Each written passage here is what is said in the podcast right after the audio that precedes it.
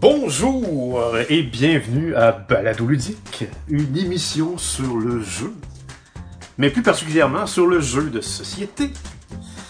Alors, je suis maintenant en compagnie de votre fidèle animateur, Simon. Oh, et je suis en compagnie de GF! Oh oh oh, et je suis en compagnie de Pierre! Exactement! Aujourd'hui, saison 8, épisode 5. 5, 5, 5. Déjà, la mi-saison, ça a passé comme un après-midi à la plage. Ou dans une caverne. Ou dans une caverne d'Alibaba, effectivement. Merci beaucoup à Pierre pour l'intro. Faites euh, magnifiquement, bravo. Euh, c'est la mi-saison. On a tous des messages à dire, GF. On- J'ai l'impression qu'à cause qu'on était un peu, euh, on était vraiment focusé sur la grotte, on a peut-être omis certaines petites choses. Est-ce qu'il y a des choses qui s'en viennent? Non? Non, je pense pas. Je pense pas.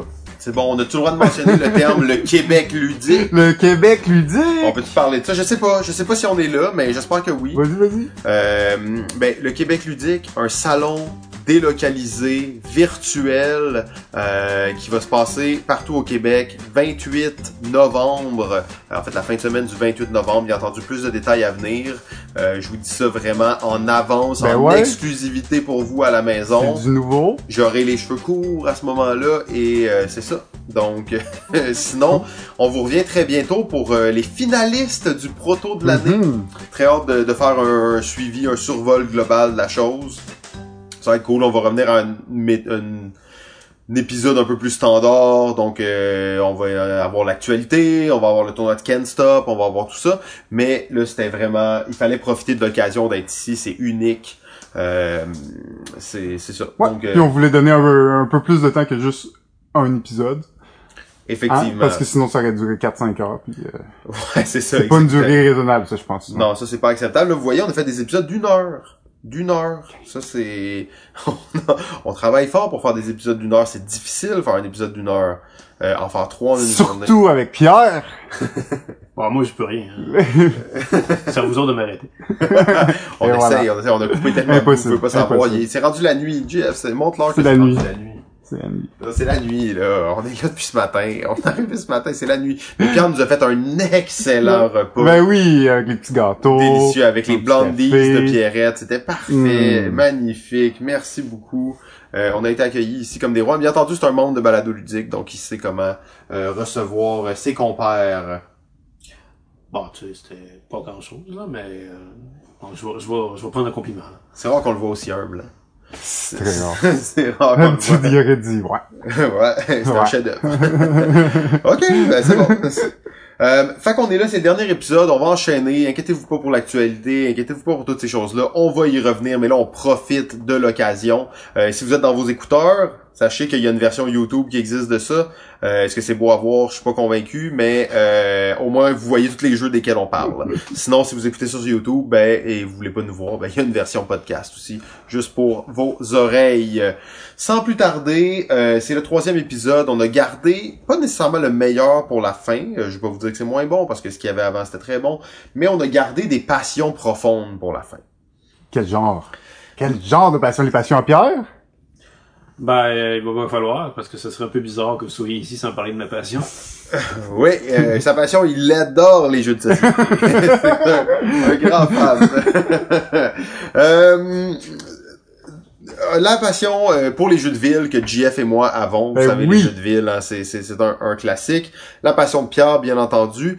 Et avant de commencer euh, vraiment à creuser dans ces passions-là, on a une tout, pe- un tout petit segment sur les jeux de levée. Oh. Là, en ce moment, c'est comme hey, les jeux de levée, c'est la folie. Il y a euh, huit ans au, au Stack Academy, les, il y avait des jeux de levée qui sortaient, puis les gens dégueulaient là-dessus. C'était comme les jeux de levée, on veut jamais jouer à ça. Et là, il y a comme un renouveau avec The Crew, avec le Renard des Bois, donc qui sont des jeux qui ramènent cette mécanique-là. Mm. Mais euh, Pierre, dans ta dans ta collection, il y a des jeux de levée qui euh, qui, qui datent d'un peu plus longtemps et qui sont très bons, si je me trompe pas. Euh, Ah, j'en, ai quelques-uns sur, sur la liste que tu nous as montré, mais peut-être qu'il y en a d'autres. Mais euh, j'aimerais ça que tu nous parles de Dr. Jekyll and Mr. Hyde. Un jeu de levée à deux joueurs en plus, je pense. Hein? À quatre. Ah, quatre joueurs, ok, en équipe, c'est ça? Oui, c'est un jeu vraiment qui se joue à quatre, à trois peut-être, mais vraiment à quatre, c'est- vraiment idéal. Ok, fait que ça, ça, ça a l'air vraiment intéressant. Un jeu de levée. Euh, Dr. Jekyll et Mr. Hyde, euh, jeu qui est euh, créé par euh, Wolfgang Werner. Wolfgang Werner n'est pas un auteur qu'on entend parler beaucoup parce que bon, il a pas fait beaucoup de jeux. Euh, Sens? mais euh, il en a fait deux que je possède qui sont vraiment excellents les deux. Euh, et Dr. Jekyll et Mr. Hyde est pas mal son meilleur. Euh, c'est son plus connu. C'est un jeu de levée par équipe euh, qui sont vraiment euh, en train de essayer de contrôler les deux personnalités du fameux personnage. Dr. Jekyll Ah, and Mr. Hyde. Ben ouais, c'est cool. Alors, pour a- ça que c'est en équipe aussi. c'est pour ça que c'est en équipe. Ah, c'est pour ça que c'est- parce que, parce que l'idée avec les jeux de levée, ce qui fait que c'est tellement euh, particulier de renouveler un jeu de levée et de faire vendre un jeu de levée aussi, c'est que euh, c'est peut-être une des catégories de jeux où c'est le plus difficile de coller un thème. Hmm. Parce qu'on s'entend que la mécanique d'un jeu de levée, à la base, elle va toujours assez rester la même. Hmm. On, on joue toute une carte sur la table et on regarde ensuite, selon des règles, Qui l'emporte. Alors, représenter un thème là-dessus, faut quand même être assez imaginatif pour être, et surtout, être talentueux pour être convaincant avec le public. Et ça, c'est vraiment intéressant. Ça réussit très bien parce que vu qu'on est chacun une personnalité de Dr. Jekyll et Mr. Hyde, on a chacun nos cartes qui vont être là pour représenter laquelle des deux personnalités va toujours essayer de gouverner le plus le personnage.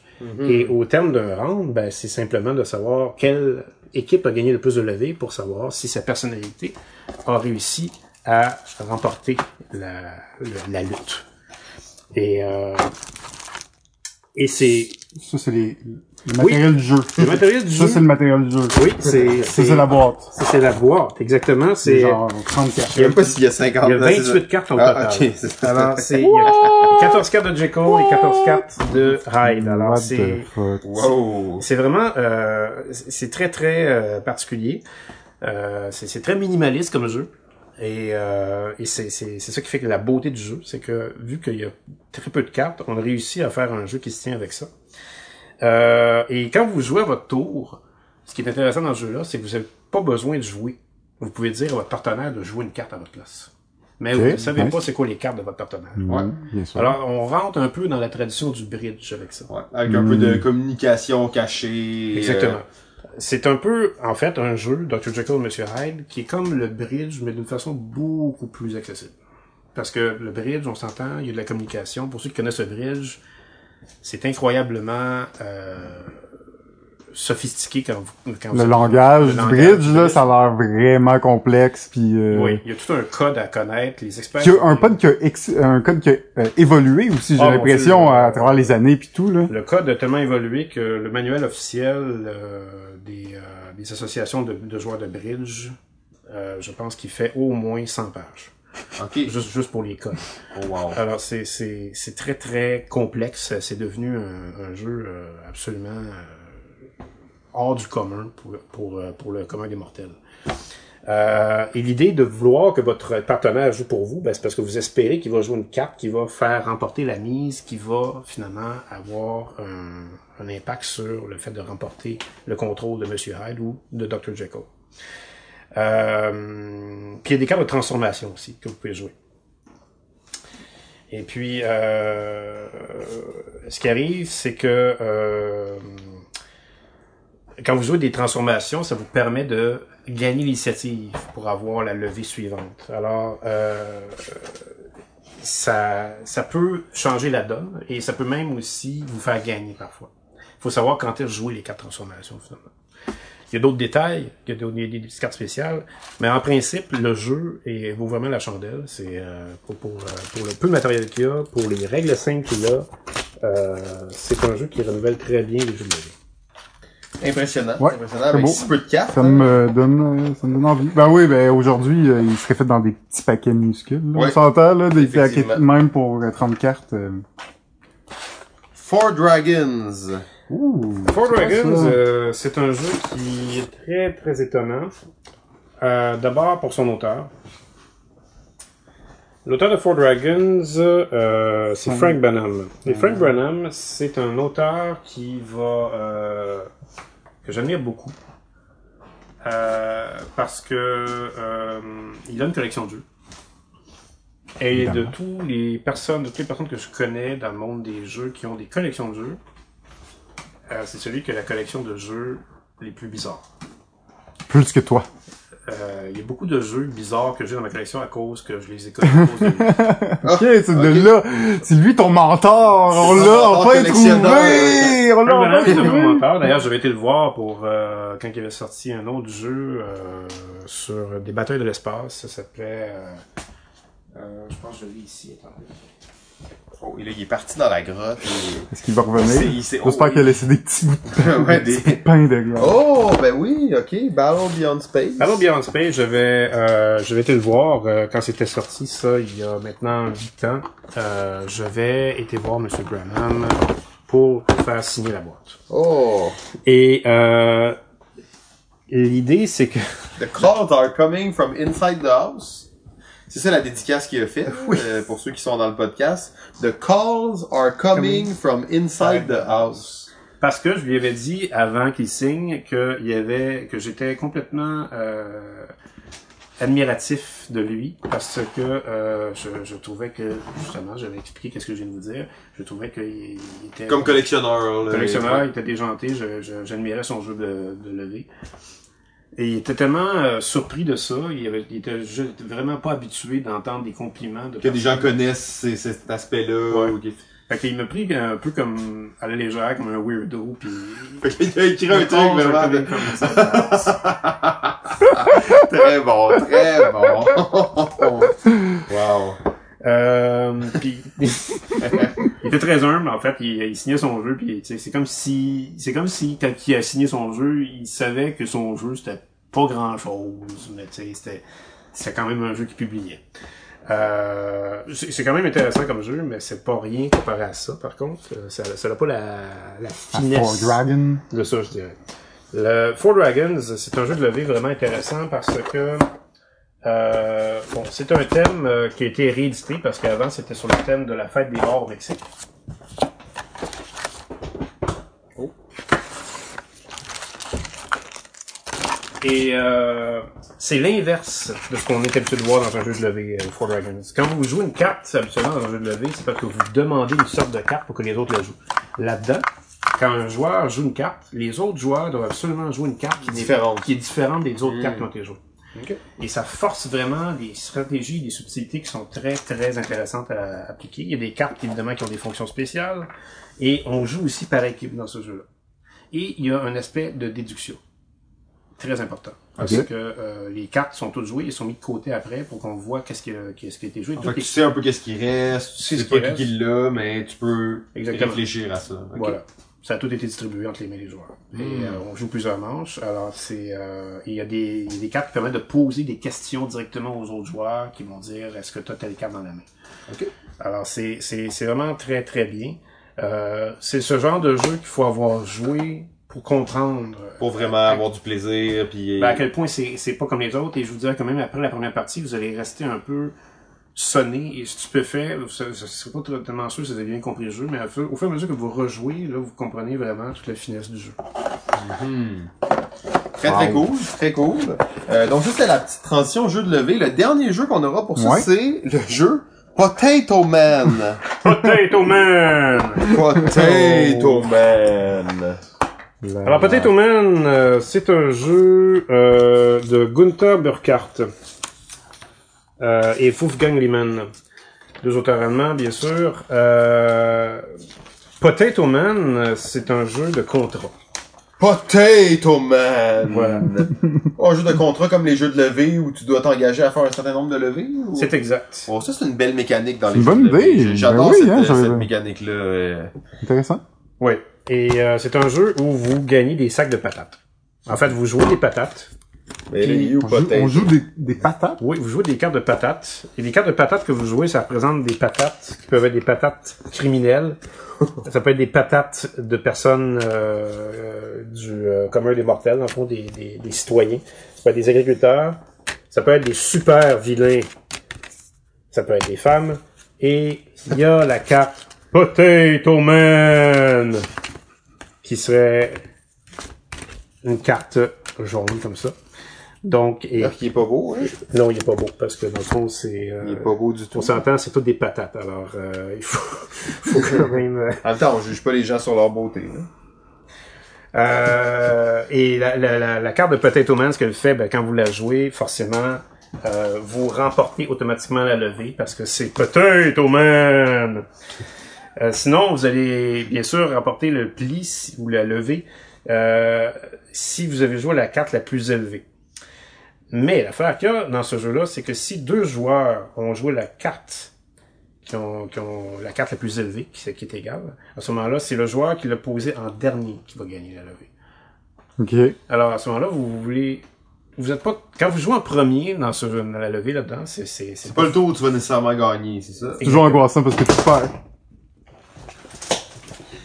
Et euh, et quand vous gagnez une levée, en fait, vous allez gagner. Ah, t'as-tu perdu l'image, Jeff? Non, non, ça va. Ben, tout est sous contrôle ici, nous sommes live en direct de la grotte, tout est ok. GF, ça va? Ça va? Parfait, parfait, tout est sous contrôle. euh, Potato Man! Et l'idée, c'est que quand vous jouez des cartes pour gagner des levées, les cartes ont des couleurs. C'est des couleurs euh, rouge, verte, bleu et jaune. Et vous allez gagner des sacs de patates en fonction des levées que vous allez gagner. Donc, vous allez gagner des cartes de sacs de patates bleu, jaune, rouge et vert.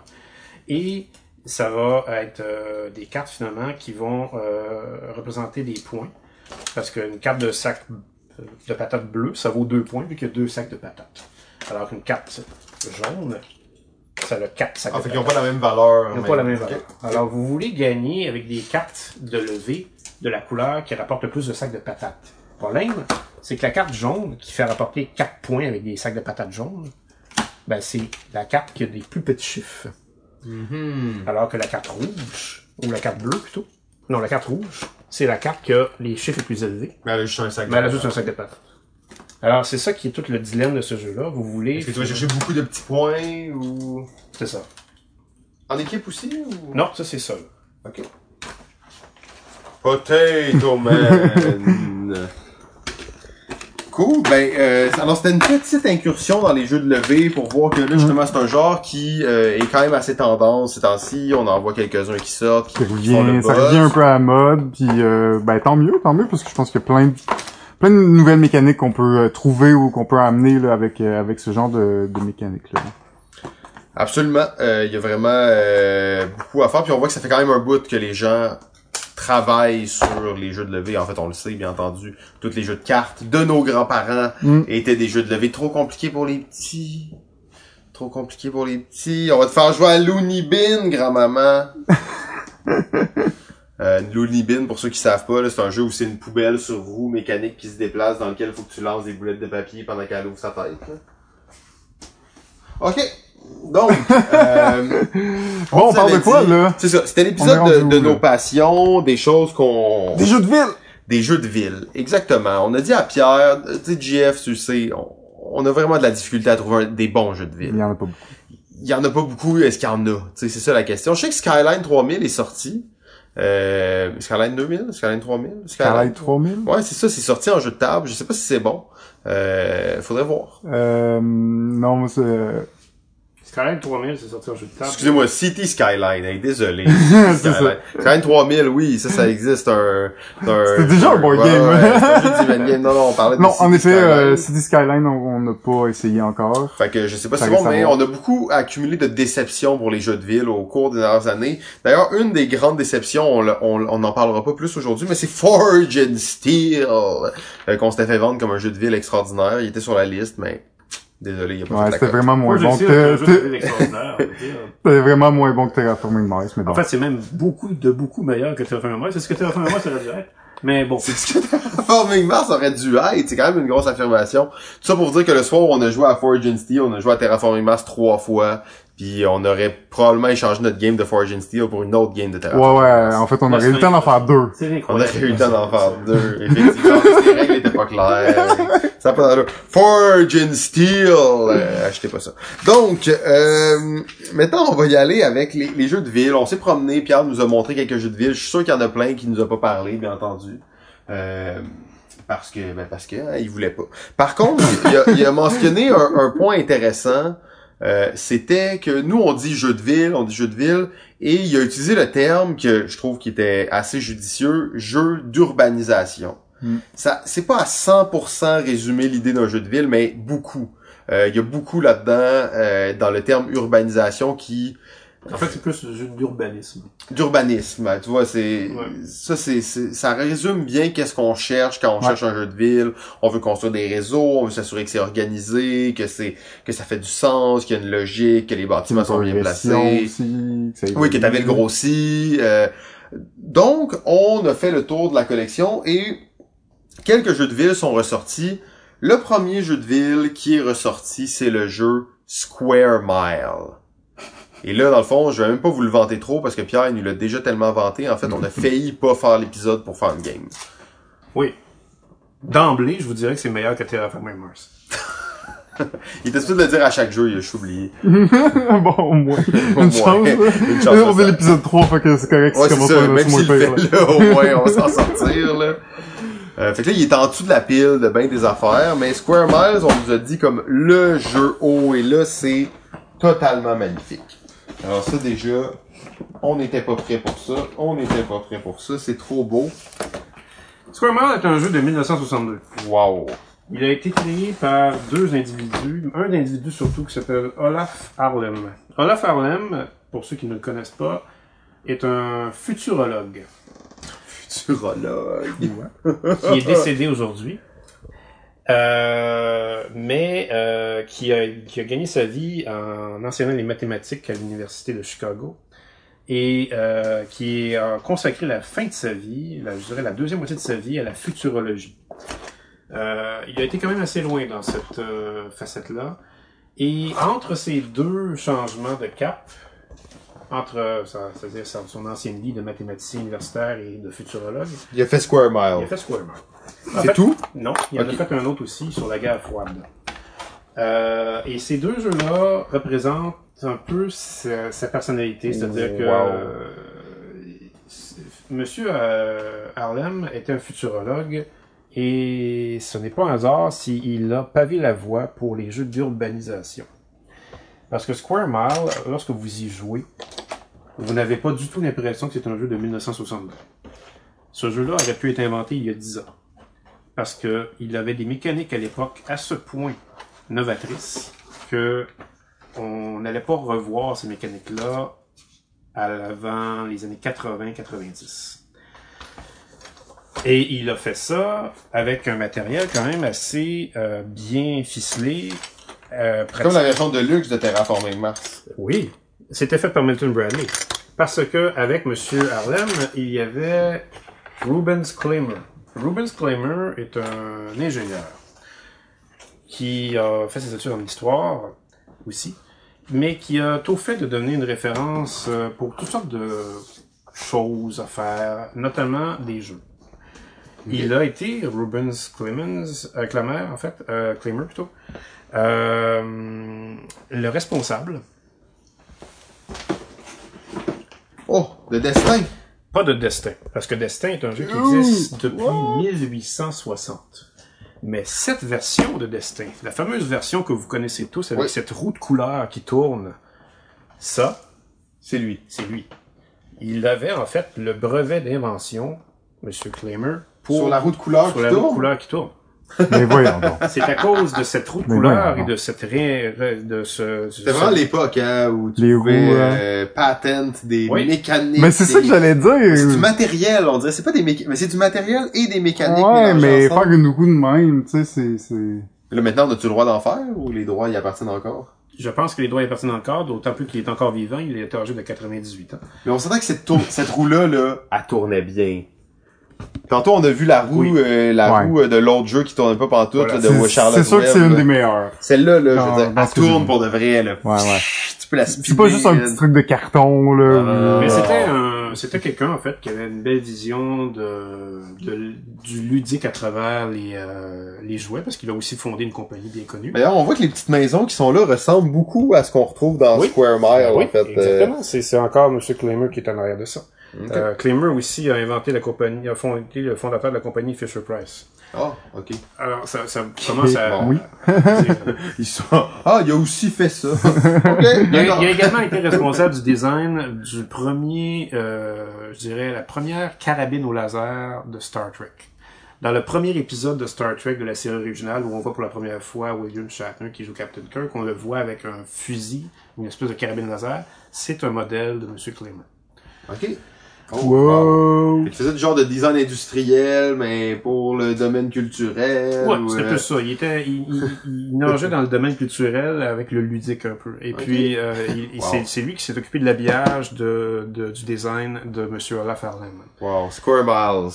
Euh, et Square Mile est vraiment intéressant. C'est vraiment un jeu euh, fascinant euh, avec ses mécaniques, comme j'ai dit, parce que c'est un mélange de... Il y a des enchères là-dedans et il y a euh, un- une urbanisation qu'on qu'on va euh, gérer avec des territoires qu'on va acheter aux enchères, qu'on va ensuite euh, investir pour construire des industries ou des hôtels ou euh, des maisons. Et là, ça va avoir des pointages différents selon où ils sont placés sur le jeu. Et il y a un train qui va s'installer à un moment donné. Il va falloir s'installer proche du train ou loin du train selon ce qu'on construit. C'est vraiment la naissance du jeu d'urbanisation euh, avec Square Mile. Très cool. Oh, wow. Euh, et puis? Là, je sais jamais l'affaire avec ces jeux-là. C'est ça un peu la question, tu sais. T'es comme, ok, ça a l'air vraiment cool, mais est-ce que des jeux vraiment de cette époque-là, il y en avait qui sont encore vraiment cool? C'est ça la question qu'il faut se poser, tu sais. Euh, tu sais, là, on le regarde, il nous le décrit bien, ça a l'air excitant, tu sais, mais Ouais. est-ce qu'il nous cache une affaire, finalement, c'est un jeu, esti, qui est complètement désuet maintenant, puis que tu roules des dés tout le long, genre? c'est un jeu qui est complètement désuet maintenant. Absolument pas. Oh! Mais évidemment, Il y a souvent des petits trucs, Je vais là. quand même pas vous dire que c'est un jeu qui va vous complètement vous jeter en bas de votre chaise. C'est clair que il y a eu tellement de jeux qui se sont faits depuis ce temps-là qu'on a eu le temps de raffiner Ouais. les styles de jeux comme ça. Mais pour l'époque, pour le premier jeu du genre, c'est impressionnant. Très cool. Bon, ben, Square Miles, euh, très, très hâte euh, d'essayer ça. Euh, le deuxième jeu, bien entendu, euh, c'est... C'est... M'entendez-vous? M'entendez-vous? Je pensais que j'avais un volet avec mon micro. Je pensais que j'avais un volet avec mon micro. Ça a l'air Euh, correct? Ça a l'air, correct, ça a l'air correct. Faut parler proche, faut parler proche. Ok, donc euh, le l'autre jeu qui est un un emblème selon Pierre dans, dans les jeux de ville, c'est le jeu Metropolis. Oui. Euh, Le vieux, là, la vieille. là. Metropolis, euh, qui a l'air en fait, ma foi, aussi excitant que Square Miles, Ouais. sinon plus. À chaque fois qu'on a vu ce jeu-là, on a capoté en fait. Euh, bon, on va checker plus l'intérieur que le Ouais. verso de la boîte. Mais c'est aussi euh, vendu un- comme un genre de, mo- de Chinatown? Comme un Chinatown, C'est ça, hein? c'est C'est bien ça? Oui, si vous connaissez Chinatown, vous allez sûrement faire des parallèles avec ce jeu-là, euh, parce Oh, que ça pareil. Euh, Metropolis est une création de Sid Saxon. Et euh, donc, ça veut dire que c'est un jeu qui est bien pensé, euh, forcément, parce que Saxon, Saxon a, a rarement fait des navets. Euh, et l'idée de Metropolis, pourquoi ça, ça, se fait- ça peut être une enceinte de Chinatown, c'est que c'est un jeu de négociation. Euh, alors que Square Mile, euh, c'est un jeu où vous gagnez vos parts de territoire et vos développements d'urbanisation par les enchères. Dans ce jeu-là, il n'est pas question d'enchères. Dans ce jeu-là, il est simplement question de négocier avec les autres joueurs pour savoir si vous êtes prêt à partager les dépenses d'un territoire pour savoir si euh, vous pensez que ça va valoir la peine. Hmm. Et puis, C'est un jeu de négociation. c'est vraiment de la négociation pure et dure, et c'est ça qui fait la beauté de ce jeu-là, parce que euh, il y a une espèce de dynamique autour de la table qui s'installe par rapport au plan de ce qui se développe, et euh, il y a vraiment des, des alliances qui peuvent se développer, comme des bris d'alliances qui peuvent se développer. Et on, on voit que ça, ça s'adresse vraiment à un public assez sérieux. Euh, la boîte de Metropolis, d'ailleurs, Oui, ça fait sérieux. c'est hein. très sérieux pour une boîte Ravensburger à, à cette époque-là. Ouais, ouais, on n'est pas dans les, les petits bonhommes cartoonish. euh, Exactement. Et le, le art est, est assez intemporel aussi. Là. Aussi, euh, on parle d'un jeu 84. le- les, les jeux de Ravensburger 84, on les associait souvent à des jeux pour enfants. Maintenant, euh, Celui-là, ça a pas l'air. celui-là, on voulait casser le moule. Ravensburger voulait s'adresser à un public adulte avec ça, euh, sachant que Sid Saxon avait déjà fait des jeux pour les adultes euh, bien avant ça.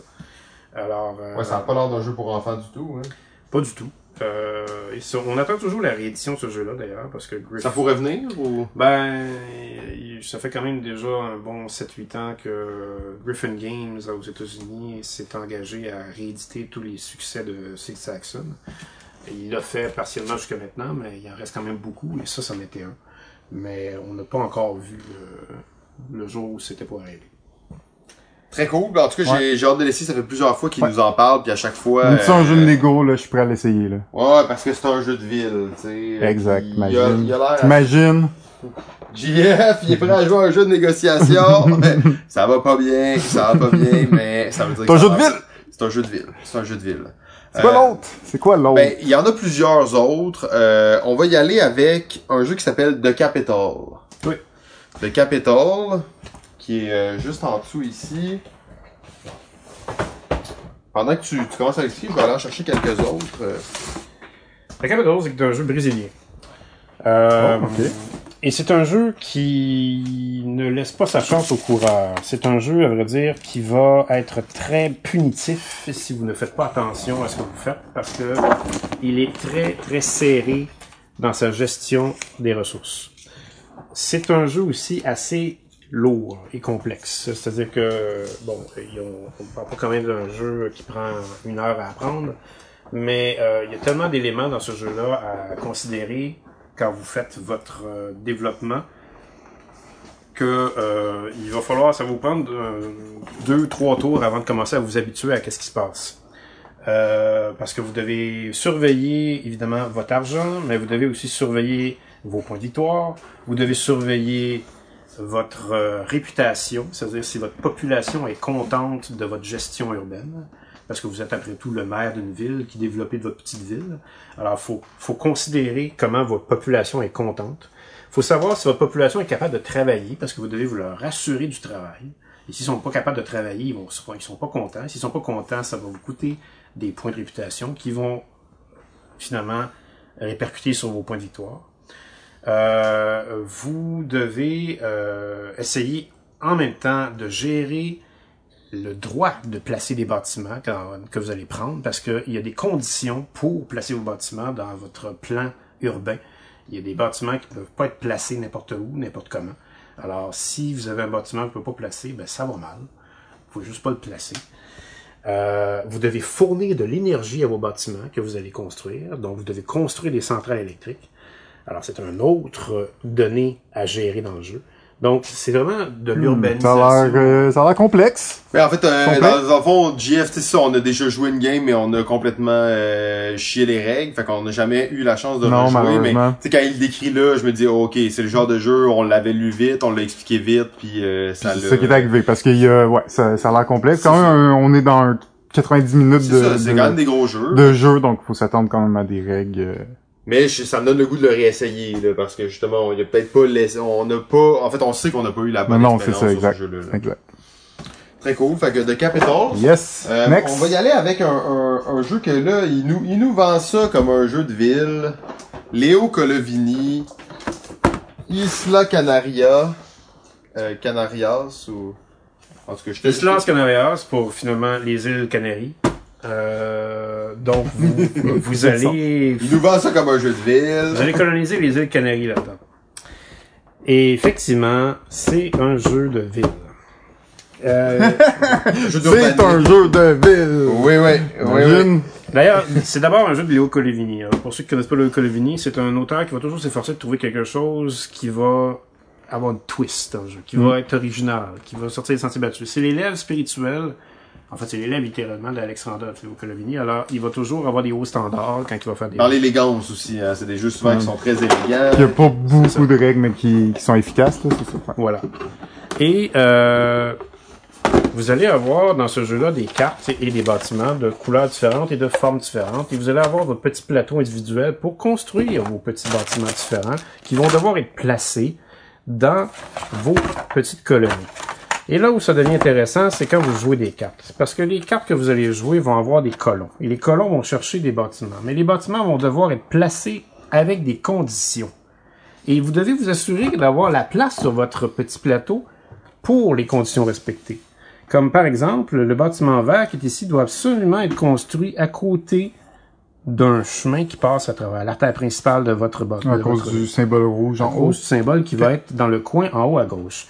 Il va y avoir un symbole directement à droite de ce symbole-là qui va représenter une petite maison beige. Avez-vous déjà construit cette petite maison beige-là? Ben, ça vous donne l'occasion de construire le bâtiment vert à côté du bâtiment beige si vous n'êtes pas capable de remplir la condition de construire à côté de votre artère principale.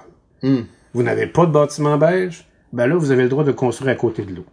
Vous n'avez pas de place à côté de l'eau, ben vous avez le droit de construire à côté d'un bâtiment bleu. Vous n'avez pas de bâtiment bleu, ben là, ça va mal, vous pouvez juste pas construire votre bâtiment. OK, fait qu'il y a des règles d'urbanisme, mais qui sont euh, pas évolutives, mais qui changent d'une carte à l'autre, puis Voilà. certaines qualités de prérequis, j'imagine aussi. là. Exact. Et les cartes ensuite vont se placer à côté du plateau et ces colons-là vont devoir arriver éventuellement dans votre colonie parce que c'est un bateau qui va les amener. Ils vont chercher à venir habiter vos bâtiments si vous les avez construits. OK. Et c'est évidemment celui qui va avoir les bâtiments qui, qui a le plus de bâtiments pour ces colons-là qui va pouvoir euh, récolter la carte.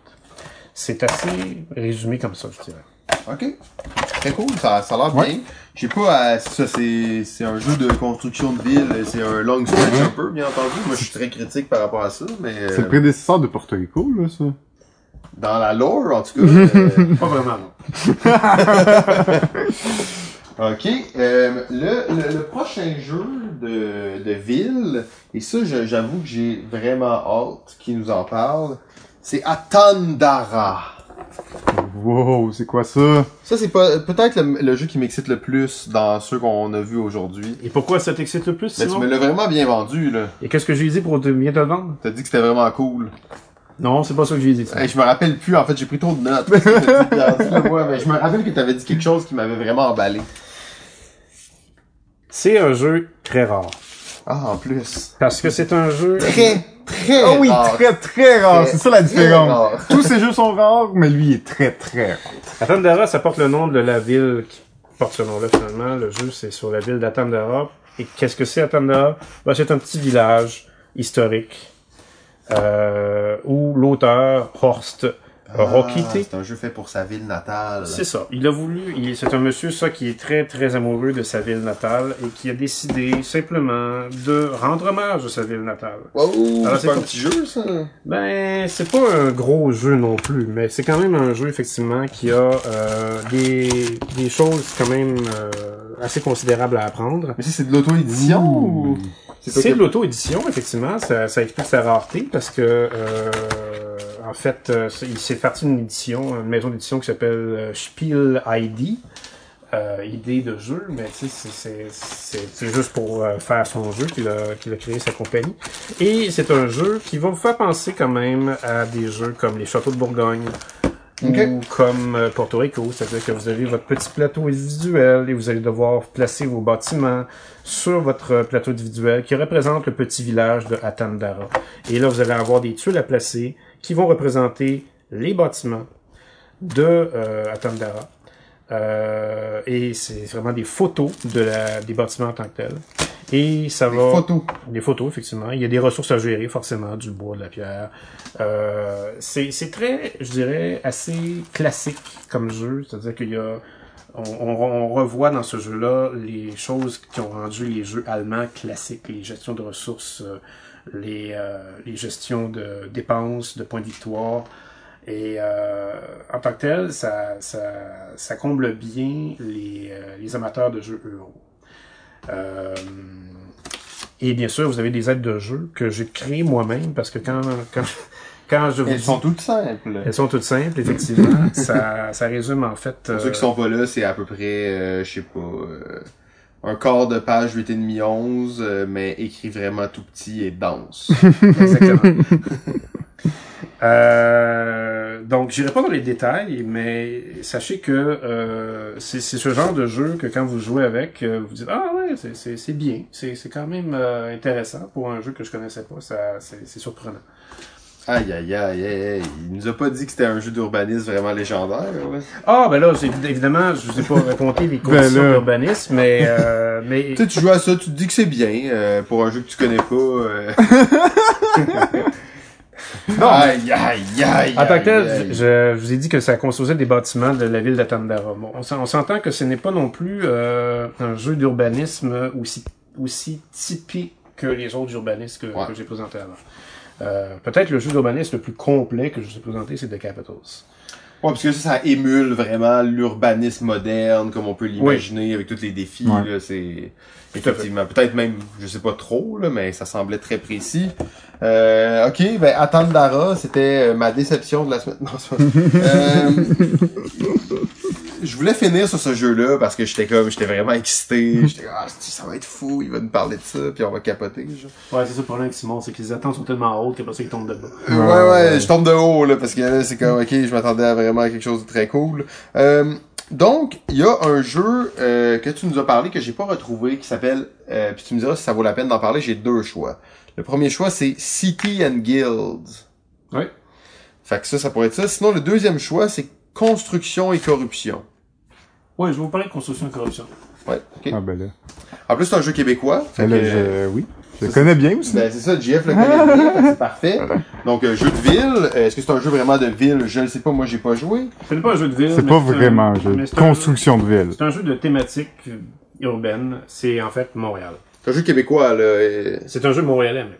Ok. Ouais. Euh, parce que ça, ça va chercher littéralement la carte. Le, le- le plateau, c'est la carte de Montréal, mais euh, vu avec des clins d'œil des 10-15 dernières années de Montréal, je dirais même 20 dernières années de Montréal. Fait que c'est un peu une époque euh, où tout a été un peu mis euh, sur une même euh, temps- ligne du temps. là. Ouais, ouais, tout à fait. C'est euh, Mais en plus, la, la- pour ceux qui voient pas, là, la pochette, c'est vraiment une vision apocalyptique de Montréal où il y a un peu du feu partout et des cônes oranges. oui, Euh, les cônes oranges sont pas mal l'emblème de ce jeu-là. je Ça l'air d'un petit jeu, en tout cas. euh, C'est, ça a l'air effectivement massif parce qu'il y a beaucoup de matériel, mais en même temps, c'est pas si massif. c'est pas massif à ce point-là. Ou les clés de la ville. Effectivement, vous pouvez remporter les clés de la ville dans ce jeu-là parce que euh, vous êtes des vous êtes des, des euh, contracteurs dans le monde euh, de la construction et vous allez bien sûr profiter de la mairie corrompue de Montréal.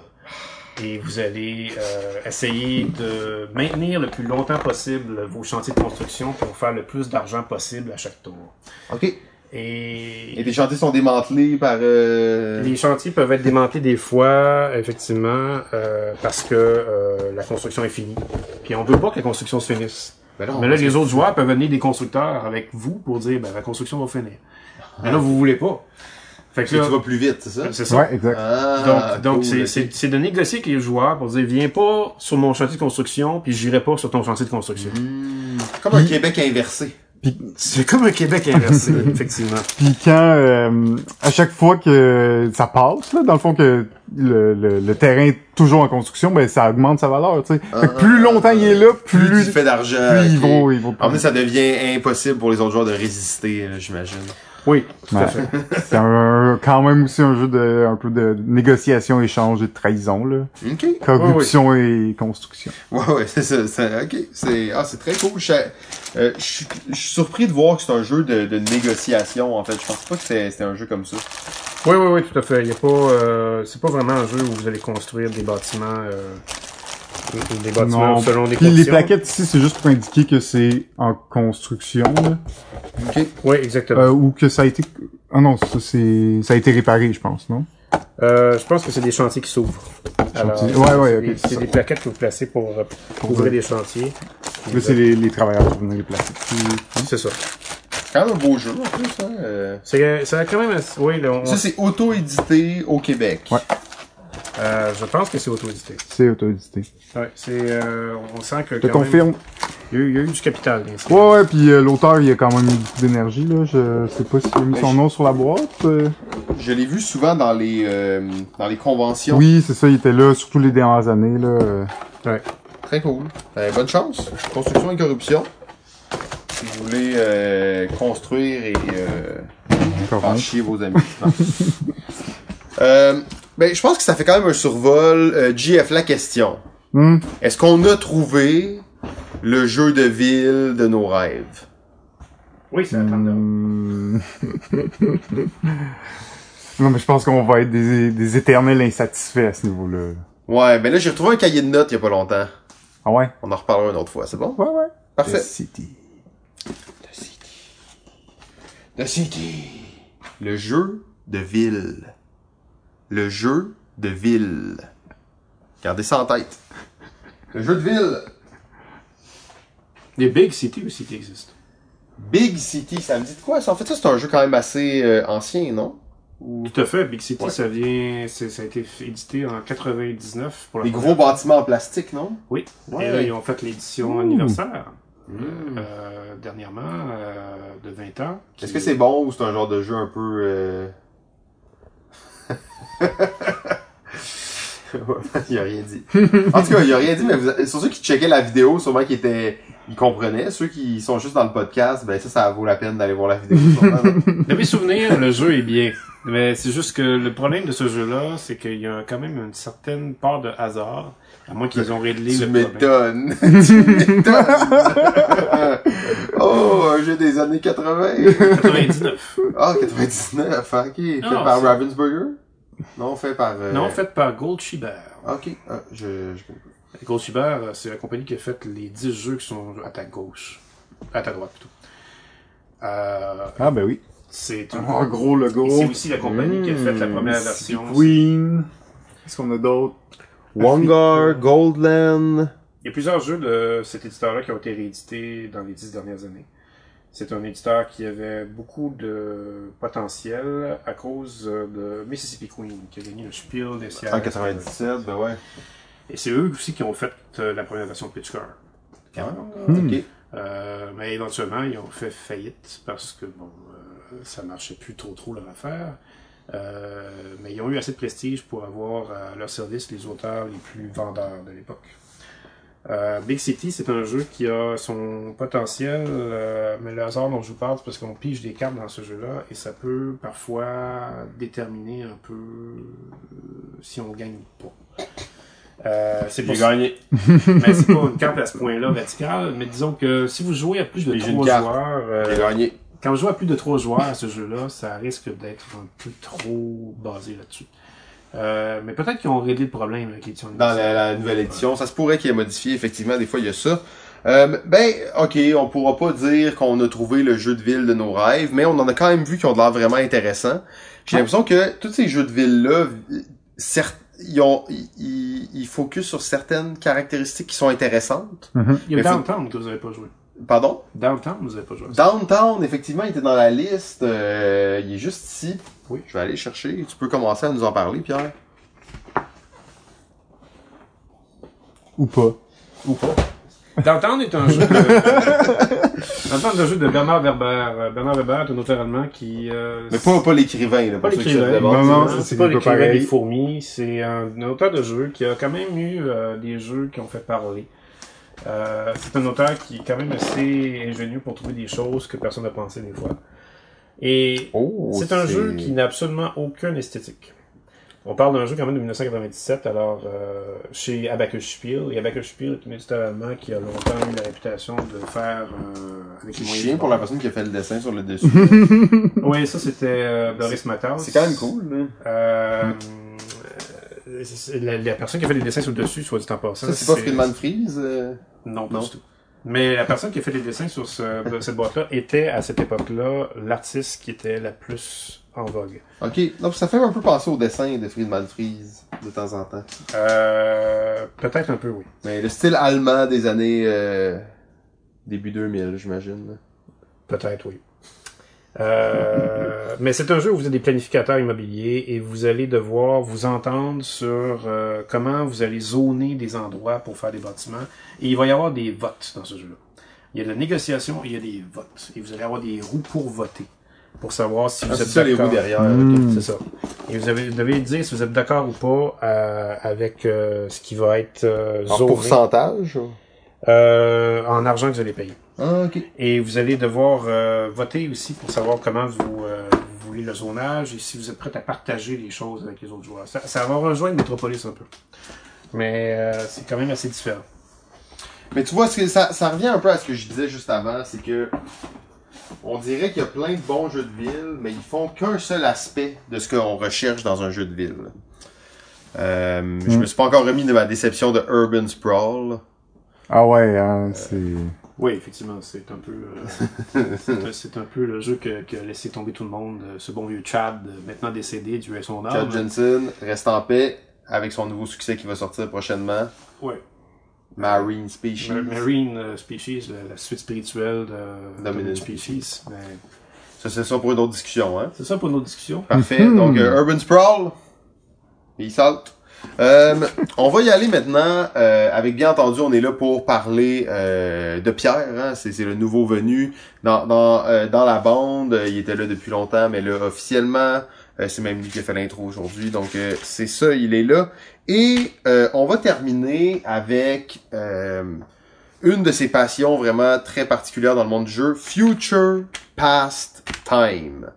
On va prendre pour acquis qu'on n'a pas parlé de ça déjà plein de fois dans les autres épisodes. On va prendre pour acquis qu'on commence là from scratch. Future Past Time, tu parles d'un nom pour un auteur. Oh, ben, on n'est pas obligé d'en parler non plus. Non, non, non, mais nous, ça nous fait plaisir. Il y a plein de jeux en particulier là-dedans qu'on veut parler, mais on, on est vraiment curieux euh, que, que tu nous en parles, que tu nous parles un peu de... Euh, ben, c'est ça, que tu nous parles de Future Past Time. Ah ouais, ouais, à ce point-là. Ok. Euh, on va donc parler de Future Pastimes euh, parce que c'est un sobriquet que les trois personnes se sont donné. Euh, Bill Eberg, euh, Peter Olotka et Jack Kittredge. Euh, Un trio d'auteurs, donc. un trio d'auteurs, parfois qui étaient quatre, mais euh, c'est surtout un trio euh, qui ont commis ensemble, euh, je dirais, presque une dizaine de jeux. Euh, Dont euh, Dune, Cosmic Encounter... dont Dune et Cosmic Encounter qui sont leurs deux Oh, plus wow. connus. Ouais. Euh, Plutôt connu, oui. et euh, qui ont créé aussi d'autres jeux euh, qui ont quand même laissé leur trace aussi d'une autre façon. Parce qu'ils ont été réédités aussi pour la plupart. Euh, J'en ai... Pourtant que Ascalion, qu'on avait vu plus tôt, c'était de cette gang. Oui, dans la première émission euh, sur, euh, sur, sur, sur votre invasion de ma caverne. euh, Oh, oh, oh, hey, hey, hey, on va se faire bannir, l'invasion dans la caverne. euh, oui, Ascalion était effectivement une de leurs créations. Euh, C'est une de leurs dernières créations, en fait, sous leur maison d'édition qui s'appelait Eon Games. Euh, tous leurs jeux ont été faits, la principale de leurs jeux a été faite en 1900 entre 1977 et 1984-85. Ah, fait que c'est quand même en peu de temps qu'ils ont fait, mettons, une dizaine de jeux, là, moins de dix ans, là. Ouais, ouais, ouais, les idées euh, florissaient comme ça. Ok. Tu Euh, mets-tu pas mal de potes? Tu pognais-tu de l'acide? L'histoire le dit pas. Oh, ça c'est décevant. C'est toujours les détails qu'on veut savoir. Une shot de LSD, des fois, c'est assez pour changer ta vie d'auteur. Toujours est-il que euh, il y a cinq savez jeux, maintenant. euh, C'était le grand secret de Simon. Révélé. Oups! Cinq Oh. jeux que- qui ont été faits par euh, ces auteurs-là sont quand même assez particuliers, et c'est le moins qu'on peut se dire, euh, parce qu'ils ont tous été à leur façon des, euh, des incitatifs à faire des choses, ben, peut-être moins celui-là par contre, mais ils ont quand même incité à des styles de jeu. Ben justement, tu parlais de celui-là. On, on parle là de. Il y a cinq. il y a- ils ont sor- on a sorti cinq jeux sur la table qui sont de toutes de ces auteurs. Oui. Le premier, Star Trek, The Enterprise Encounter. Fait que ça, c'est un jeu de franchise, là, à une époque où euh, il- Est-ce que les jeux de franchise étaient pratiquement juste pour les enfants ou euh, Non, absolument pas. Euh. Il y avait des jeux pour adultes. Western Games était un éditeur qui faisait des jeux pour adultes et puis ils ont fait appel à eux pour faire un jeu sur Star Trek.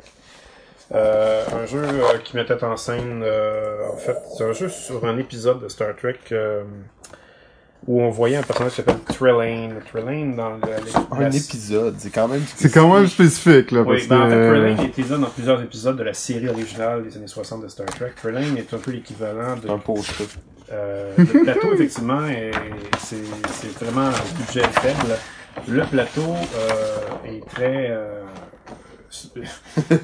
Wow. très, est très minimaliste. Eh euh, son avec la grosse face de Spock ici. Euh, En décalage. ce qu'on a en fait dans ce jeu-là, c'est euh, basé sur Trelane, qui est un personnage un peu euh, divin, l'équivalent de si on connaît Star Trek de Next Generation. Il y avait un personnage dedans qui s'appelle Q. Ouais, ok. Bon, ben, Trelane, c'est le Q de la série originale. Es-tu Et- aussi gossant ou? Euh, oui. Ok. Et euh, dans l'épisode, dans, en fait, dans le jeu ici, il est, on, on, on le met en scène pour la prémisse, euh, c'est-à-dire qu'il décide de quadrupler euh, l'Enterprise. Et euh, donc, euh, il y a quatre, il y a quatre vaisseaux Enterprise avec, avec The quatre. Enterprise 4 Encounter. Et puis, Ah, c'est subtil, hein? C'est subtil. On l'avait pas mis. vu, le petit Ils l'ont mis, ils l'ont mis. Et l'idée, c'est que vous devez chercher des membres d'équipage à remplir vos fonctions dans ce jeu-là, exactement comme euh, dans Star Trek, euh, chaque, euh, chaque membre d'équipage a ses fonctions. Donc, vous avez besoin de l'ingénieur, des machineries, vous avez besoin de, de l'agent de, d'officier scientifique, euh, l'officier de communication. faut aller les chercher. Euh, Ok. un par un. Mais l'idée aussi, c'est que vous allez pouvoir rencontrer les autres joueurs qui vont vouloir les mêmes personnages que vous. Et là, vous allez devoir peut-être faire un duel avec eux. Et là, ça va être un duel un peu qui appelle un duel mind meld là-dedans, donc qui fait référence au, au pouvoir de Spock à Les pouvoir Vulcains, être euh, très euh, euh, très euh, focusé sur le mental de, sur- de, de, de l'autre personne. Euh, les, les joueurs vont s'attaquer entre eux parce que le personnage de Trelane fait en sorte que quand il voit les autres Enterprise, il voit des Klingons. Alors, Oh là là. alors, ils vont peur, ça. Donc, ils vont attaquer des, des, leurs ennemis jurés. Et puis, euh, quand il va y avoir des duels, ça va se faire un peu un- une sorte de roche-papier-ciseaux. Euh, essentiellement, c'est ça le jeu. Le, jeu, euh, c'est peut-être l'un de leurs moins révolutionnaires, ça. Mais ça reste quand même que c'est une équipe qui, qui est très dévouée à faire ressentir le thème du jeu dans leur mécanique. Puis est-ce que tu sens quand même ce thème de Star Trek, puis tout ça, quand tu joues Il y, à ce il y a effectivement des, euh, des beaux clins d'œil. euh, si vous êtes évidemment connaisseur de la série, vous allez effectivement euh, avoir des beaux clins d'œil avec, euh, avec ce que vous jouez là-dedans. Euh, Très cool, fait que, ben, à, à voir quand même. Yes. Euh, bo- bonne entrée en matière, justement, pour eux, d'un truc qui est peut-être un peu plus pas commercial, mais tu sais, c'est clairement plus une commande qu'un désir, euh, oui, j'imagine. Fait que ça, ça amène aussi des résultats qui sont différents. T'en as sorti quatre autres. Euh, Quirks, un jeu avec plein d'animaux dessus. The Game of Unnatural Selection. Oui. Oh! Alors, on fait des, des fusions d'animaux. Donc, on a une tête d'aigle, un corps de poisson et une queue de reptile. C'est là, c'est une queue de stégosaure, en fait. Oh, de- ok, de- ça va jusqu'au dinosaure. Ok. Oui. Euh. Quark, c'est un jeu qui a été le premier de tous les jeux société dans l'histoire des jeux à jouer avec le principe de l'évolution et de la mutation. Et depuis ce temps, on a plusieurs jeux qui l'ont fait. Un des gros succès de jeu qui a fait, Oh, euh, qui a joué avec cette, euh, un des gros succès ludiques euh, Mmh. qui a poursuivi cette, cette direction-là, parce que les jeux d'évolution sont un peu devenus un même genre que les jeux d'urbanisation. Alors, dans ce jeu-là, effectivement, on a euh, C'est juste ça qu'il y a dans, le, dans la boîte? non, pas du tout. Il y a des cartes. il, y a plein, il y a beaucoup de cartes. Euh, il y a des pions aussi, mais c'est essentiellement un jeu de cartes. Et vous vous amusez à faire évoluer vos espèces selon les environnements que vous allez avoir. Et l'idée, c'est qu'il peut y avoir une espèce dominante dans chacune des, dans chacun des types d'environnements. Il va y avoir l'environnement d'océan, l'environnement de forêt, des plaines, des déserts et des jungles. Et vous allez devoir placer vos animaux créés avec vos cartes Hmm. selon ce qu'ils peuvent faire, selon euh, parce que chacune des caractéristiques de vos animaux, euh, son corps, sa tête, sa queue, vont, le- vont lui donner des capacités de vie dans certains types d'environnements. Ça rappelle un peu Inhabit the Earth rapidement comme ça, je trouve. euh, Oui. la, la thématique Ben, sur Inhabit- un jeu d'évolution. Oui, ben, mais exactement. Inhabit the Earth, Dominant Species, euh, Evo, Evo qui est euh, un autre jeu. Ouais. qui- même juste évolution aussi. Ouais. euh, C'est tous des jeux sur la thématique d'évolution, d'adaptation à l'environnement. C'est le premier de tous les jeux Quark qui l'a fait. Alors, c'est- encore... Ça, c'est vraiment ça qui caractérise Future Pastimes. Ils ont créé des styles de jeu. Qui ont, puis ils- ils ont- Mais là, toi, si j'ai bien compris, tu prétends qu'ils viennent du futur. Oui, c'est ça. En tout cas, qu'il y avait au moins un d'entre eux qui provenait Oui. du futur. Exactement. Il, C'est quand il- même, il euh, savait que Donald Trump était pour donner président. Ok. Ok, Ensuite, on a euh, Rune, Runes, a different kind of word game. Ouais. Fait que là, ils sont allés vraiment partout, là, ces gars-là. là. Ils ont Ça, c'est l'autre. Avec un C'est- word c'est game, leur ah autre, oui. euh, ça, c'est leur autre force, c'est- c'est qu'ils étaient capables de s'adapter Oh. à tous les styles de jeu. Non seulement il créait des styles de jeu, mais il pouvait nager dans tous les styles pratiquement. Euh, C'est un jeu de lettres. C'est un jeu de lettres, mais c'est plus que ça, c'est un jeu de, c'est un jeu de morceaux de lettres runes. Euh, c'est un jeu qui a été réédité deux fois depuis. La dernière édition a été faite l'année passée. Et euh, c'est un jeu comme si vous jouiez au pendu. Vous savez c'est quoi le jeu du pendu? Euh, vous devez trouver les lettres d'un mot d'un autre joueur avant d'être pendu. Ben, dans ce jeu-là, vous devez trouver les lettres après avoir trouvé les morceaux de lettres. Donc, il va y avoir des morceaux de lettres qui vont être représentés par des courbes ou des grandes barres ou des petites barres. Et ça, ça va être tout au milieu de la table. Et vous allez en prendre un, vous allez le placer sur le plateau d'un joueur dans une case de son plateau parce que le joueur va avoir cinq cases, donc il va avoir un mot à cinq lettres à faire trouver. Et là, vous allez placer une courbe, par exemple, dans la première case. Et ça, ça vous ça, ça dit à l'autre joueur, est-ce qu'il y a une Est-ce qu'il y a une courbe comme ça dans cette case-là? Oui. Mmh. Et là, à un moment donné, Wow. vous, vous arrivez à trouver les lettres et là, vous pouvez trouver le mot. Donc, c'est juste C'est ça. un jeu de déduction de mots. C'est un jeu de discussion de mots. Wow. Cool. Wow. Très cool. Ok, fait qu'effectivement. Ensuite, Oaks, qui est un jeu, euh, je pense que tu as quand même souvent parlé de, de ce jeu-là comme étant un précurseur, euh, The Game of Imposter, un précurseur des jeux de déduction sociale. C'est un jeu sans fin. C'est un jeu sans faille. oh là là. Ça, c'est une grosse... Ça, c'est, c'est une grosse claim. T'aurais Ouais, dû, il grosse nous a pas claim. dit ça avant Non, qu'on c'est aille ça, en on ondes. était Fait pas là, ça, ça se peut que ça fasse des problèmes. Mais Oaks, euh, qui a été réédité, là. Dans la Il a petite été boîte. réédité plusieurs fois.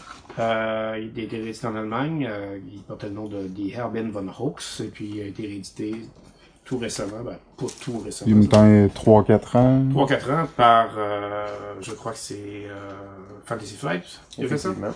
Euh, avec des règles, euh, disons, ben, Amélioré. améliorées, oui, on va dire.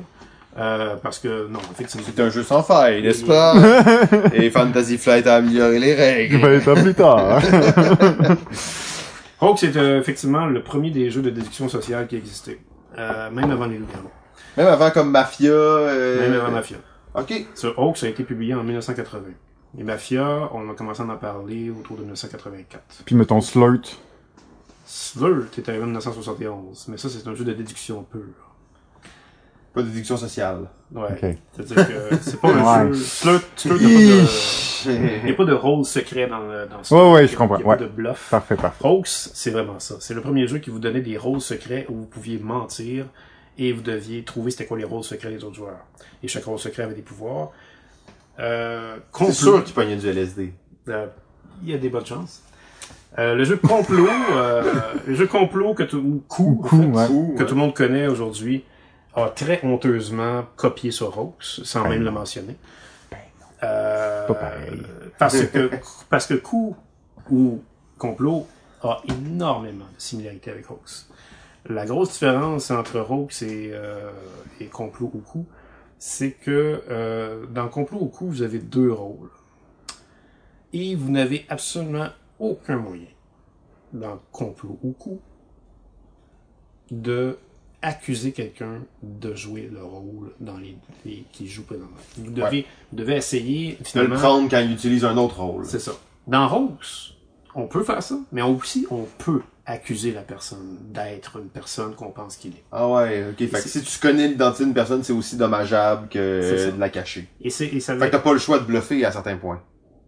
et ça arrive souvent que t'as pas le choix de bluffer, mais ça peut aussi, tu peux gagner en disant la vérité tout le temps. Ok. Mais c'est, c'est ce qui bloque, que, en fait, c'est un peu ce qui bloque coup ou complot. Parce que, euh, comme vous n'avez pas moyen de savoir ce que la personne peut être, des fois vous êtes pris parce que vous avez un personnage qui va toujours être bloqué par le personnage que l'autre joueur va jouer. Euh, alors que dans Hawk, si cette situation-là arrive, vous pouvez carrément décider de dire à l'autre, ben, je sais t'es qui, et je t'élimine comme ça. Euh, et c'est un jeu aussi qui peut se jouer jusqu'à 12. Hmm. Alors, Ok. en fait, dans les autres versions, dans les nouvelles éditions, ils ont limité le nombre de joueurs à 6. Mais dans la version originale, ça se joue à 12 et les personnages peuvent être dédoublés comparativement aux autres euh, versions d'a- d'après. Alors, c'est pour ça que je préfère la vieille version parce qu'elle elle est vraiment beaucoup plus versatile à cause de ça.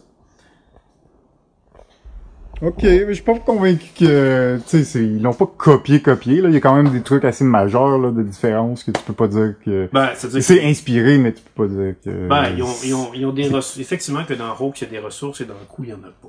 Ben, en fait, il y en a, mais c'est de l'argent. C'est de l'argent, ouais. Mais c'est, euh, ben, C'est un peu inversé, coup, euh, en tout cas, c'est c'est ce que je me, je me rappelais là, de, de- après avoir joué à Hawks, là, c'est que c'est- Ouais, bon. Mais on copie pareil. Ben, c'est une inspiration, disons. et on, on va se le dire. Dark Over. Oh shit. Ages of Chaos. On a-tu gardé le meilleur pour la fin? A game of psychic conflict. Je sais pas si on a gardé le meilleur pour la fin, mais Pierre m'a mentionné que ça, et on le sait, dans le fond, c'est pas un secret, mais c'est vraiment un de ses petits bijoux. C'est un jeu qui, dans sa collection, bon, c'est déjà un fan de euh, Future Pastime, et ce jeu-là particulièrement, je crois que Pierre, c'est un fan de ce jeu-là. Il va dire que c'est le jeu le plus, euh, pratiquement le plus éclaté de sa collection. oui, c'est meilleur que Terraform Mars aussi. Bon, deux fois. Deux, ouais, euh, ça, va. T'en es bien sorti. Ouais, ouais. Euh, Dark Over, c'est, euh, je dirais, euh, c'est la première expérience de Future Pastimes à faire Dune. Parce que ils ont... Ça, c'est avant Dune? C'est avant Dune. C'est leur jeu qui ont sorti juste avant Dune. Et on, on sent que dans ce jeu-là, c'était les premières expérimentations de Dune. On pourrait pratiquement dire que c'est le prototype de Dune. Mais c'est pas du tout Dune. On, on sent qu'il y a des choses de Dune dans ce jeu, Oh là mais c'est quand même pas du tout Dune. Euh, c'est un jeu qui est basé sur une série de romans, comme Dune a été inspiré sur les romans de Frank Herbert. Euh, Dark Over est inspiré sur les romans du même nom de Marion Zimmer Bradley. Et c'est un univers, euh, l'univers de Dark Over qui est très psychédélique, où on est sur une planète euh, extraterrestre avec des habitants qui sont tous connectés mentalement. Alors, euh, c'est très difficile d'avoir de, des pensées privées dans, dans Dark Over. Et il y a une, une espèce d'équilibre qui existe sur, ce, sur cette planète-là avec des tours euh, qui sont posées un peu partout. Et euh, contrôler euh, ces tours-là vous donne un certain pouvoir sur le reste des habitants sur la planète. Donc, ce qui se passe dans Dark Over, c'est que vous voulez être le maître de la planète. Quel délire quand même, hein. Ils se sont dit, on va faire un jeu avec cette prémisse-là, ça va être pas pire. Et euh, en faisant, Ben, ouais. n'est-ce pas? Et en faisant ce jeu. Et quand ils ont décidé de le faire, des années, euh, Rendu là, je veux dire, ils écoutaient les mots des blues, pas du LSD, ils faisaient des jeux, ils disaient de la sci-fi. C'est du fantastique, mettons, là. C'est- euh, ça, ça enlève aucun crédit, là. Non, les non. Beatles prenaient du LSD, en tout cas, ils en ont pris, pis ça a pas, ça a pas, on, on peut pas dire ça. On, on, on va continuer sur le Ok, jeu. c'est bon, c'est bon. Euh, Dark donc, est un jeu qui va vous euh, placer dans cette euh, prémisse-là de vouloir conquérir des tours pour aller euh, finalement euh, gagner la partie. Ce qui fait que c'est un jeu tellement euh, éclaté, c'est que vous avez des, euh, des règles dans ce jeu-là qui sont vraiment euh, inattendues pour un jeu qui a l'air tellement Le territoire, genre. territoire de conquête de guerre, euh, que ça, ça a l'air tellement sérieux au début que tu, vous vous attendez pas du tout à des règles comme ça qui arrivent de nulle part. Comme par exemple celle d'avoir un arbitre. Il y a, Quoi? Il y a un arbitre autour de la table dans ce Il joue pas? Oui, il joue. Il y a un rôle. Il y a un rôle. Et Il peut gagner. non, Ah. mais il peut pénaliser les joueurs. Il peut, il peut leur faire perdre des armées si il estime qu'un joueur a une influence trop négative autour de la table. Voyons. Parce que la connexion mentale Est pas bonne. est perturbée. Ah, Alors, si un joueur commence à chialer tout le temps autour de la partie, il va le pénaliser. Il peut dire, non, toi, t'es trop négatif, perds une armée. Mais quand tu joues, t'as- tu joues, il y avait toujours un arbitre ou? Certainement, c'est dans les règles. Il y a un marqueur arbitre. Et quand l'arbitre a pénalisé le joueur, ce joueur-là devient le nouvel arbitre. Oh, fait que l'arbitre s'échange. Ok, ok.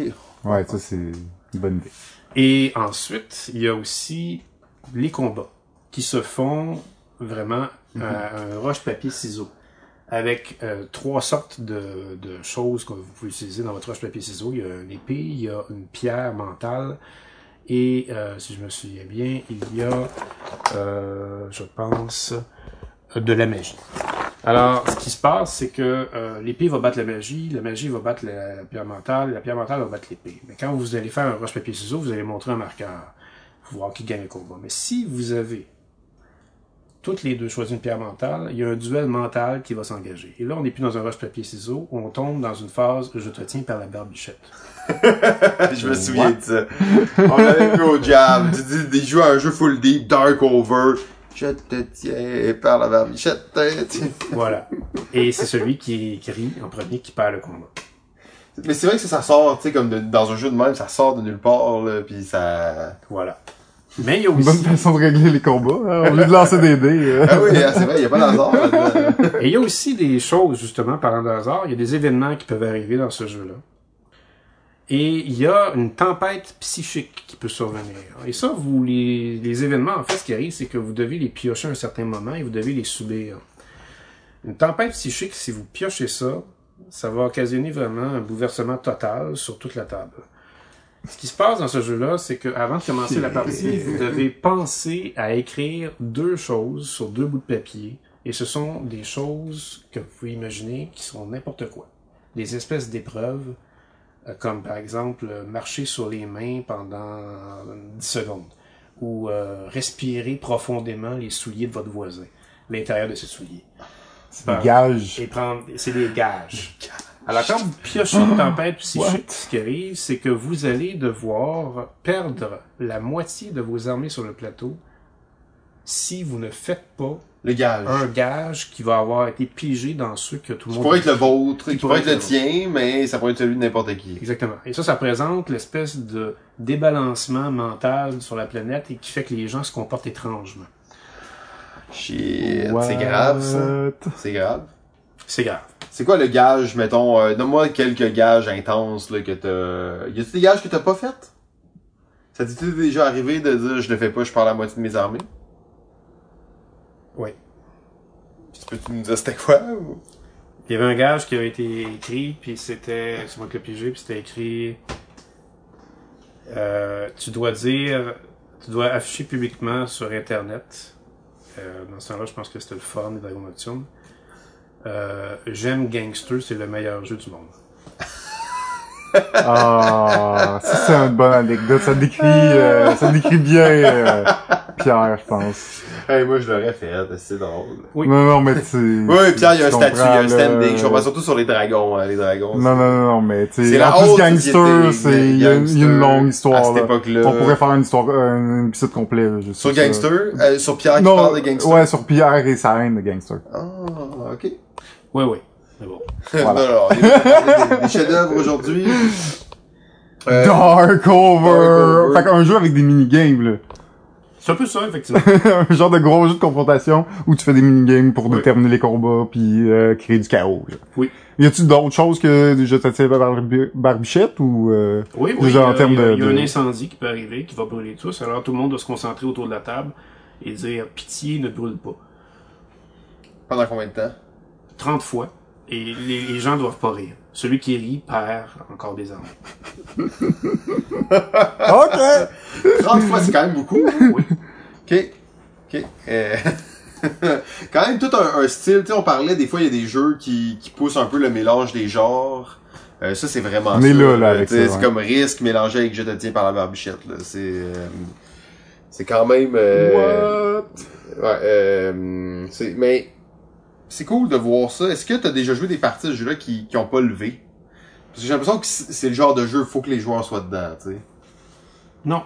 Non? Évidemment, après, par contre, il y a des joueurs qui m'ont dit, oh, je pense plus que je vais rejouer à ça de ma vie. Ok. Mais, Pendant? pendant, c'était immanquable. Sauf que c'est le genre de jeu que tu veux pas rejouer. T'as peur, là. Ben, c'est-à-dire que c'est, c'est, c'est qu'il y a des joueurs vraiment qui, qui aiment pas du tout, euh, à quel point ça peut être n'importe quoi. Le chaos. Mais, euh, The Ages of Chaos! mais il y a aucun, a joueur, serez avertis. c'est écrit dessus! tous les joueurs que- que- avec qui j'ai joué à ça ont tous été d'accord pour dire que c'était une expérience d'une vie. Ok, vraiment unique, là. Oh, expérience d'une vie, ça vaut la peine. Mais une fois. Une fois. Une fois. Euh, Une fois au chalet. une fois au chalet. une fois au jab. La fois, on avait vu Pierre jouer, c'était au jab, d'ailleurs. C'était au jab, Ouais, yes. ouais, exact. Dark Over, fait que ça, c'est... euh, Future Pastime. Qui ont fait d'autres choses. Parce qu'ils ont, ils ont pas juste fait des jeux, euh, euh, pour eux-mêmes dans leur, leur compagnie d'édition. Ils ont fait un jeu Ravensburger. C'est leur premier jeu édité qu'ils ont fait. Ok. que je n'ai pas présentement avec moi, mais il est ailleurs. Euh, ça s'appelle euh, Eins, Zwei, Drei. 1, 2, 3 en allemand. Et c'est un jeu de mémoire. En trois dimensions. Ouh. Qui euh, n'a jamais, euh, à ma connaissance, euh, ouais, il y a eu quelque chose de similaire qui s'est fait. Mais euh, pour l'époque, 76, c'était assez... euh, Assez avancé. Ouais. Très, très cool. Ouais. Euh, comme on a dit, là, je veux dire, on a été ici, on a été ici une journée complète, on a fait trois épisodes. Même pas passé à travers genre 20% de sa collection. Je veux dire, on n'est même pas passé à travers 5%, je pense. euh, sérieusement. Ça me rend tellement triste, il y a tellement de jeux que j'aurais voulu euh, qu'ils nous parlent. Exact, et, euh, exactement, que j'aurais voulu montrer ou discuter. Ben oui, ben oui, puis euh, c'est peut-être euh, partie remise, bien entendu. C'était une première expérience, c'était vraiment cool. Euh, ça permet d'explorer des jeux en fait et des histoires, des anecdotes euh, qui sont vraiment, euh, vraiment très uniques. Ouais, et aussi découvrir euh, d'une certaine façon l'histoire du jeu de société pré-Catan, on pourrait presque appeler ça comme ça. Euh, parce que beaucoup de beaucoup de ces jeux et des histoires qu'il nous a racontées, c'est avant Catan, mais avant Catan, on a- ou disons avant les jeux de société modernes, on avait l'impression que c'était plus euh, des jeux de bon à la Monopoly, des jeux comme pour enfants et tout ça, mais il y avait quand même plein de choses vraiment intéressantes qui sortaient euh, Effectivement. dans ces époques-là aussi, mais ça me semblait être plus expérimental un peu ou Ah, plus niché, hein, c'est ça. Ça, ça a toujours été ça, l'évolution des jeux, c'est ça, c'est c'est l'expérience qu'on fait. Euh, évidemment que tous ces jeux-là ont leur, euh, leur point faible, mais, mais c'est ce qui les rend charmants aussi. Mais et, et là, on, excusez, on, on avait lancé un, un défi à Pierre depuis le début. On lui a dit présente-nous un jeu sans faille. Euh, il nous en a présenté plein, on a refusé toutes ses réponses. Euh, pas parce qu'on est meilleur que lui, là, juste parce qu'il y avait plein de failles. Tantôt, il nous en a présenté un, il a dit Ah, il a été refait avec les règles améliorées. Et là, Pierre, tu nous as dit que c'était sans faille. c'est même pas nous qui avons dit que c'était pas sans faille, c'est lui qui nous l'a dit. Euh, mais le dernier jeu qu'on va regarder aujourd'hui, un, euh, je pense pas que c'est, ça serait trop euh, trop ambitieux de dire que c'est un des auteurs favoris de Pierre. Euh, Pierre, je te laisse nous présenter ça. C'est le, le dernier jeu qu'on va regarder aujourd'hui. Euh, je dis pas qu'il est sans faille, mais Alex Randolph, on s'entend que c'est souvent quelqu'un qui fait des jeux avec très peu de failles. T'as jamais joué avec Shot? Jamais joué à Big Shot. C'est meilleur que Terraformers Mars. Trois fois. Ah, là, là, faut finir ça bientôt, là.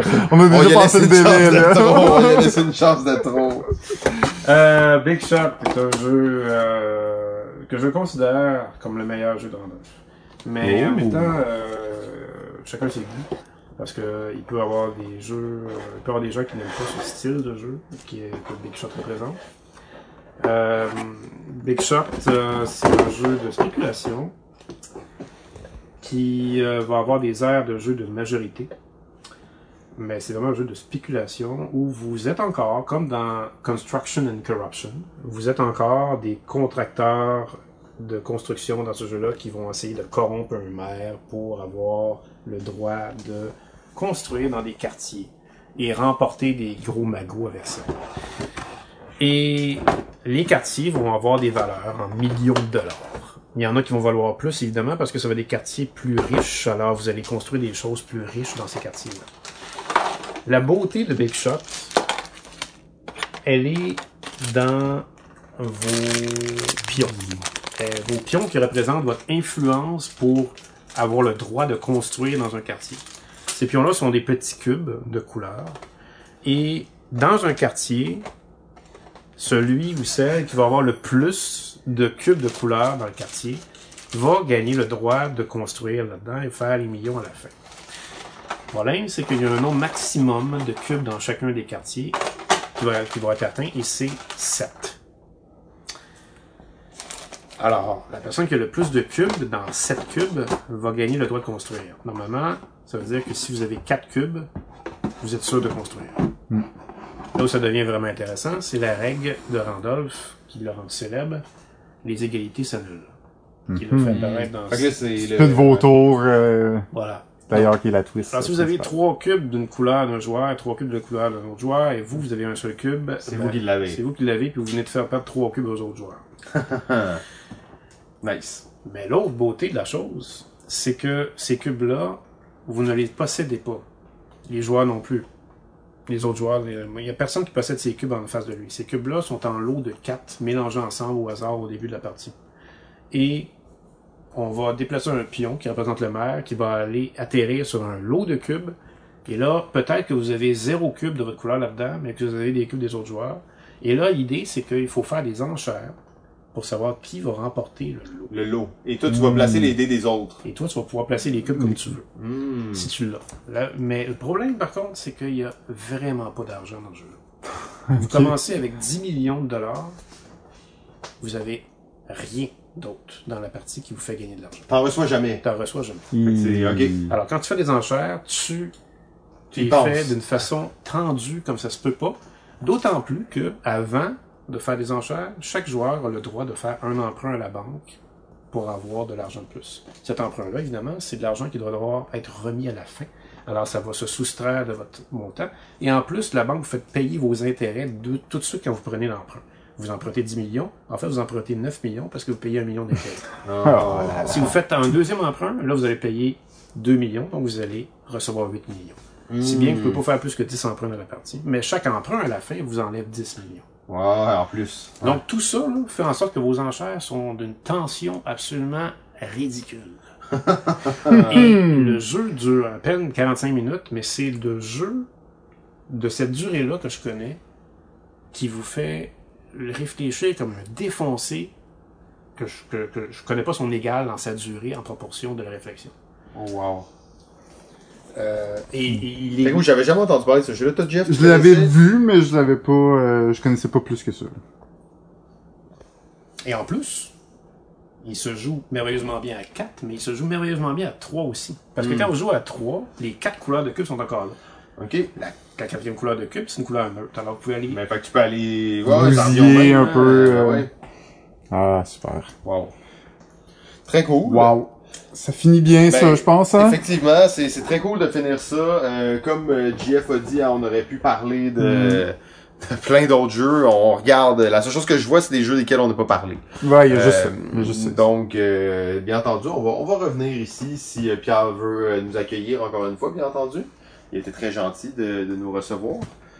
Oui, oui, bien sûr. Euh, ça va me faire plaisir de vous montrer d'autres jeux meilleurs que Terraforming Mars. Ah, ok. Donc là, ça sent la fin. et- Mais personne ne sait. En fait, le, le gars, il se pointe à balado ludique comme un nouvel animateur, mais personne ne le sait, sa haine. En même temps, tout le monde le sait maintenant, là, qu'il y a eu Terraforming Mars. Non, non, non, j'ai pas Terraforming Mars. En fait... je- Non, mais il nous faut quand même euh, tout le monde des jeux qu'on haït, hein. Ah, ouais. tiens, toi. fait que- Non, non, je pense que je serais même prêt à jouer à Terraforming Mars avec vous autres. Oh! Hey, il est sympa, Il le est gars. pas si pire, hein? Mais non, ok. Je pensais que vous aviez des débats enflammés sur le fait que c'est pas bon. Duel! Bon, tenez-vous par la barbichette, là. Allez-y. ok, fait que ben ça, fait le tour. euh, on ouvre la porte. Merci à Pierre d'être euh, ben, d'a- d'avoir été là, d'avoir rejoint euh, officiellement le groupe.